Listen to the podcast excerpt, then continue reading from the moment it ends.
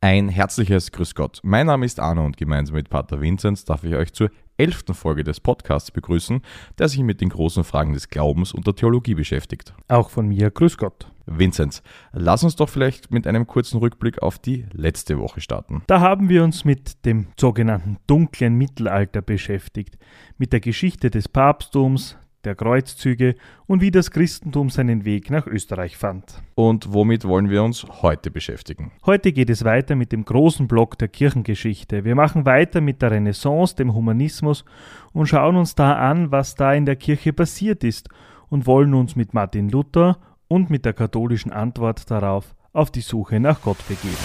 Möglicherweise finden wir Gott da hinten. Ein Wunder! Gott, der Vater der Barmherzigkeit. Glauben Sie an Gott. Seine Stimme, Gottes Stimme. Gott erhört alle Gebete. Also gut, ich bin der Messias! Ein Wunder.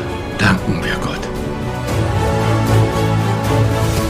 Die Renaissance, Humanismus, Begriffe, die uns immer wieder begegnen. Immerhin hat ja auch die Hofburg in Wien ihre Wurzeln in dieser Zeit. Von welcher Zeit sprechen wir da aber eigentlich genau? Die Renaissance bezeichnet die Zeit zwischen dem Mittelalter und der Neuzeit. Wir sprechen da von den Jahrhunderten von 1400 bis 1600. Und was macht diese Zeit aus? Im weitesten Sinne ist diese Zeit eine Art der Wiedergeburt des klassischen Altertums. Es geht also darum, dieses Ständewesen im Mittelalter, also den Stand des Klerus, des Adels, der Bürger, aufzuheben und die neue gewonnene oder die neu zu sehende Freiheit des Menschen zu betonen.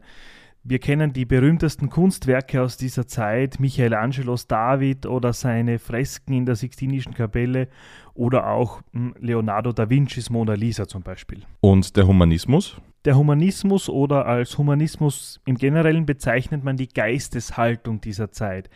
Der Mensch, und das steckt ja schon im Wort Humanismus, Humanitas, Menschlichkeit, wird sich in dieser Zeit seiner Freiheit, seiner schöpferischen Kraft bewusst – das Weltbild wechselt ein bisschen oder es ändert sich eigentlich total. Es geht weg von einem theozentrischen, also von einem auf Gott hin bezogenen Weltbild zu einem anthropozentrischen Weltbild, also einem auf die Menschen bezogenen Bild. Es geht nicht mehr darum, in seinem Leben ausschließlich Gott gefallen zu wollen, sondern man kann sich und soll sich auch seinen eigenen Interessen widmen können, Dingen nachkommen, die einem Freude machen. Vielleicht zusammengefasst, die Würde des einzelnen Menschen wird hier besonders wichtig. So, jetzt hat alles, was in der Weltgeschichte so passiert, ja immer eine Auswirkung, auch auf die Kirche. Welche Auswirkungen hatte diese Zeit auf die Kirche? Das Schiff der Kirche kam da schon ordentlich ins Schwanken. Da gab es dann auf der einen Seite Päpste, die mit ihrer Macht, mit dem Kirchenstaat, der sich da sehr, sehr profiliert hat und sehr wichtig wurde, zu einem der bedeutendsten Fürstentümern auch Europas wurde, haben da schon nicht sehr positiv dazu beigetragen. Alles, was ein Staat nicht machen soll, das hat dieser Kirchenstaat sicher auch getan. Es gab Korruption, es war zweifelhafte Geldbeschaffung da, es wurden Kriege geführt, der Ablasshandel ähm, beginnt da so richtig. Das ist so die negative Seite und auf der positiven Seite, die muss man auch sagen, gab es Beispiele wie Papst Nikolaus V., der Rom dann zu so einem Zentrum des Humanismus machte. Ablasshandel, ich glaube, das ist jetzt mein Stichwort. Also, was das ist und wie damit umgegangen wird, das kann ich mir circa vorstellen. Aber was ist das und was hat das jetzt genau damit zu tun? Das Leben dieser, sagen wir mal abschätzig, Prunkpäpste, ihrer Bauten, die Künstler, die sie beauftragt hatten, all das musste ja irgendwie finanziert werden. Und da waren die Päpste ziemlich einfallsreich. Man konnte sich mit einem gewissen Geldbetrag von seinen Sünden freikaufen. Der dahingehende Spruch des Dominikanerpaters Johann Tetzel, der den Ablasshandel in Deutschland so ein bisschen organisiert hat, fasst das gut zusammen, wenn das heißt oder wenn er da sagt, wenn das Geld im Kasten klingt, die Seele in den Himmel springt.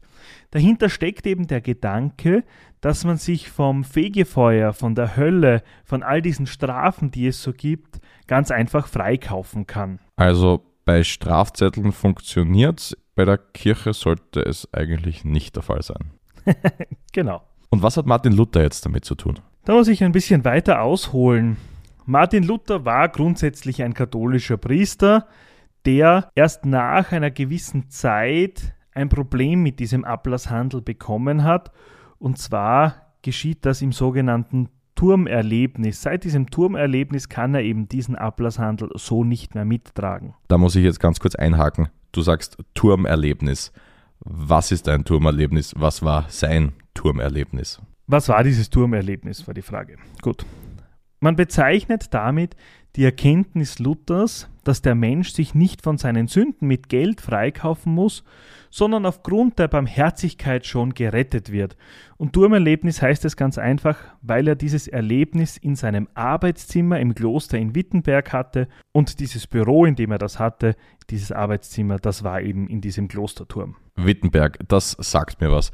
Das war doch auch der Ort, wo Martin Luther seine 95 Thesen an die Kirche angeschlagen hat, oder? Historisch ist es umstritten, ob Luther wirklich einen oder mehrere Zettel an eine Kirchentür genagelt hat oder nicht. Es ist sogar ziemlich unwahrscheinlich. Aber im Grunde ist das auch nicht so wichtig. Bedeutend ist, dass es diese 95 Thesen gibt, die er, und das ist historisch belegt, als Anhang an einen Brief an den Erzbischof von Mainz geschickt hat und dass so diese 95 Thesen Luthers überhaupt in den Umlauf kamen. So, Zehn Gebote kann man sich merken. 95 Thesen schon etwas schwieriger. Was stand da drin?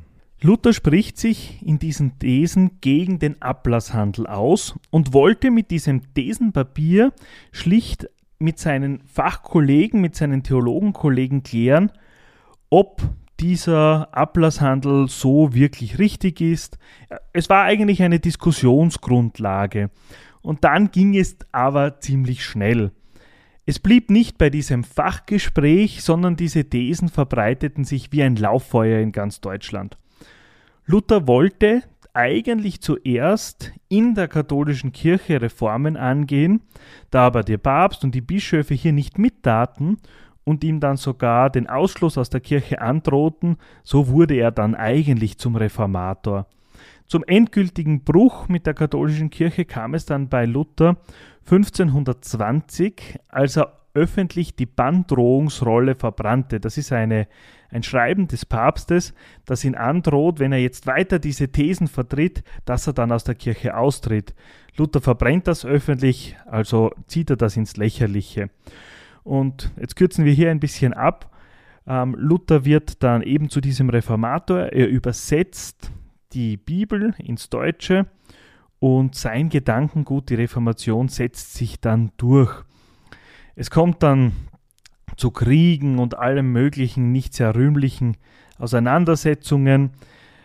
Hier springen wir dann in der Geschichte in das Jahr 1555, als der sogenannte Augsburger Religionsfrieden geschlossen wird, der dann ein ja, jetzt will ich nicht sagen Miteinander der Kirchen, aber zumindest eine friedliche Lösung ähm, herbeiführte. Es kam nämlich zu diesem Satz oder zu diesem Religionsfrieden in Augsburg im Reichstag, den man zusammenfassen kann mit dem Wort cuius regio eius religio. Das heißt, der Landesherr, heute würden wir vielleicht sagen der Landeshauptmann, bestimmt die Religion, die Religion, die er hat, die müssen auch seine Untertanen nehmen. Das heißt, die Freiheit des Einzelnen ist wieder nicht gegeben, aber es kommt dann zumindest zu einem friedlichen Leben in Deutschland. Das Ganze hat die katholische Kirche ja sicher relativ erschüttert. Wie hat man da darauf reagiert? Das stimmt auf jeden Fall. Wenn ein ganzes Weltbild oder ein ganzes Kirchenbild auseinanderfällt, dann muss man darauf reagieren. Und das tut man in dieser Zeit dann mit der sogenannten oder was wir zusammenfassen mit dem Wort Gegenreformation. Damit ist das politische Vorgehen gegen den Protestantismus sowie die Erneuerung der katholischen Kirche im Generellen gemeint, und zwar ab dem Jahr, sagen wir mal wirklich 1555. Hier gilt es aber drei unterschiedliche Dinge zu betrachten. Und zwar das erste ist die katholische Reform, das zweite ist das Konzil von Trient und das dritte ist dann die Gegenreformation als solches. Okay, dann lass uns doch mit dem ersten beginnen, der katholischen Reformation. Was verstehen wir darunter? Hierbei handelt es sich um eine Bewegung, die ihren Ursprung schon so in den 1520ern, 1530ern hat, und zwar in Spanien, und die dann bis 1560 ganz Europa erfasst hat und wirklich zu einer Reform in der katholischen Kirche führt. Es geht hier vor allem darum, um ein Leben, das nicht nach Ruhm und Prunk sucht, sondern wieder einfach und bescheiden sein sollen. Wir sehen das in der Kirchengeschichte immer wieder, dass hier Orden, Klöster da einen anderen Kurs einschlagen, um die Kirche auf eine breitere Basis zu stellen. Wir haben das schon gehabt, als im 4. Jahrhundert die Kirche zur Staatsreligion im Römischen Reich wurde, gab so als Gegenbewegung in der Kirche die Klostergründungen, weil man das eben wieder voneinander trennen wollte. Und auch hier geht das los, auch hier beginnt das, weg von dieser Prunkkirche hin zu einer Kirche der Armen, der einfachen Leute. Und es sind hier vor allem die Karmelitinnen, die barmherzigen Brüder, die Ursulinen, die Jesuiten, die hier diese Sache tragen. All das sind Orden, die sich in den Dienst der Menschen stellen, die sich dem Dienst an den Menschen widmen und weniger jetzt Wert legen auf prunkvolle Bauten, auf ähm, feierliche Gottesdienste, sondern sich wirklich den Menschen in Schule, in Bildung, in der Krankenpflege auch widmen. Sie stellen also einen Kontrast zu dem damaligen Verständnis des Papstes dar. Genau, und das macht ja die Breite der katholischen Kirche aus. Dass es auf der einen Seite das und auf der anderen Seite aber auch das gibt. Und wie reagierte da der Papst bzw. die sogenannte Amtskirche darauf? Mit dem Konzil von Trient, das aufgrund von mehrerer Unterbrechungen fast 18 Jahre dauert, von 1545 bis 1563. 18 Jahre, eine ganz schön lange Zeit, da kann man ja über viel sprechen. Was wurde dort, was wurde dort besprochen und was wurde dort beschlossen? Im Grunde, ich fasse das jetzt ein bisschen zusammen, sucht man auf diesem Konzil Antworten auf die vom Protestantismus im Jahr 1530 in Augsburg aufgeworfenen Fragen. Da hat man eben diesen Protestantismus, diesen Glauben Luthers 1530 so eine Grundlage auch gegeben. Es galt also, die Grundsätze des katholischen Glaubens darzustellen und daraus dann Konsequenzen für den Alltag zu ziehen. Das Konzil hat deswegen so lange gedauert, weil es immer wieder auch unterbrochen wurde. Was wurde da jetzt besprochen oder beschlossen? Das Konzil grenzt sich in weiten Bereichen von Luther und der Reformation ab. Es festigt unter anderem die Siebenzahl der Sakramente. Es fördert stark die Priesterausbildung. Ich habe immer gesagt, das Konzil von Trient ist schuld, dass ich studieren muss und das stimmt auch irgendwie so und schafft irgendwie eine Vereinheitlichung der Kirche. Zusammenfassend kann man vielleicht kurz sagen, dass dieses Konzil eine einheitliche Antwort auf die Fragen dieser Zeit gibt. Die Frage dieser Zeit ist ja die Reformation. Also versucht man eine Antwort auf diese Reformation zu finden, die Gegenreformation. Genau. Man versucht auf der einen Seite mit Diplomatie und auf der anderen Seite mit Gewalt, mit staatlichem Eingreifen die Menschen wieder katholisch zu machen.